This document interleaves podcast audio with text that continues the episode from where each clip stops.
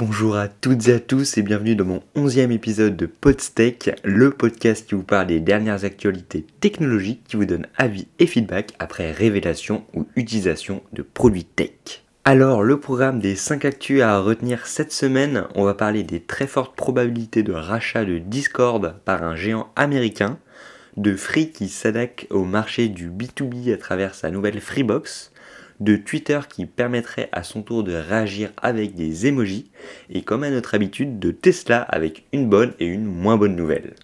On commence donc directement par le réseau social des streamers et pour le chat vocal Discord.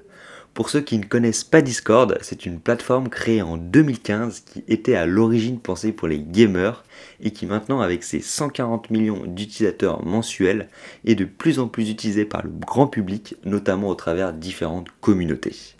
Eh bien, selon le Wall Street Journal, Microsoft serait rentré en phase de discussion exclusive avec Discord pour une acquisition moyennant la somme de 10 milliards de dollars, avec une annonce officielle qui devrait se faire le prochain mois. Ce rachat aurait tout son sens pour Microsoft puisqu'on pourrait imaginer l'intégration de la version premium de Discord intitulée Nitro, permettant des options notamment de personnalisation et de streaming avancé sur toutes les consoles Microsoft, donc les Xbox. Ou bien encore faire de Discord la version grand public de Teams.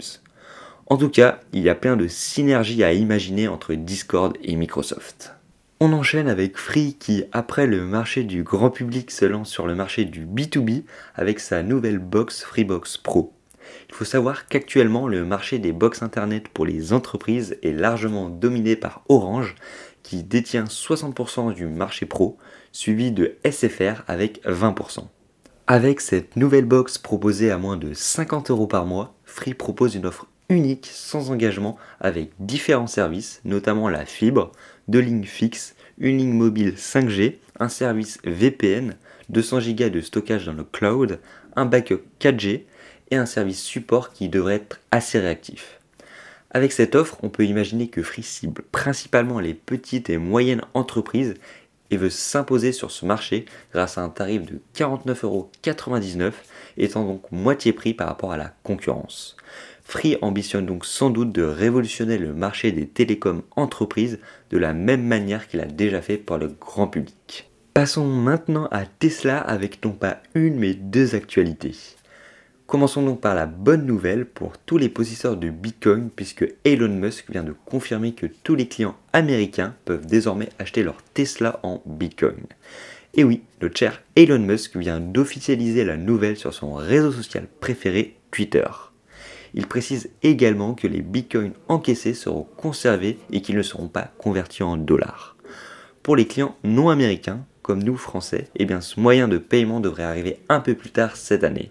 À titre d'exemple, avec le cours actuel du bitcoin, pour un bitcoin, on peut s'acheter une Tesla Model 3 avec toutes les options.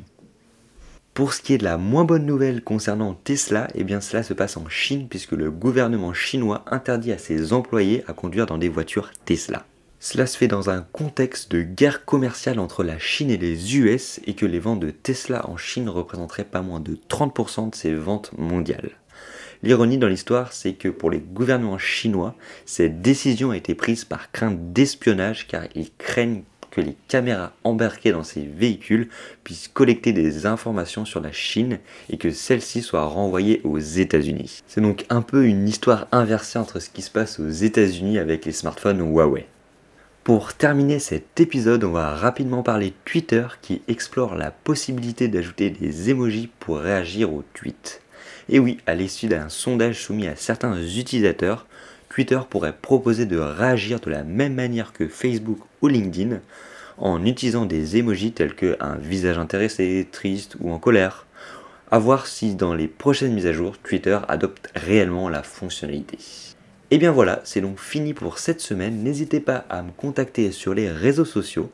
Tous les liens sont en description. On se dit donc à la semaine prochaine pour un nouvel épisode. Allez, ciao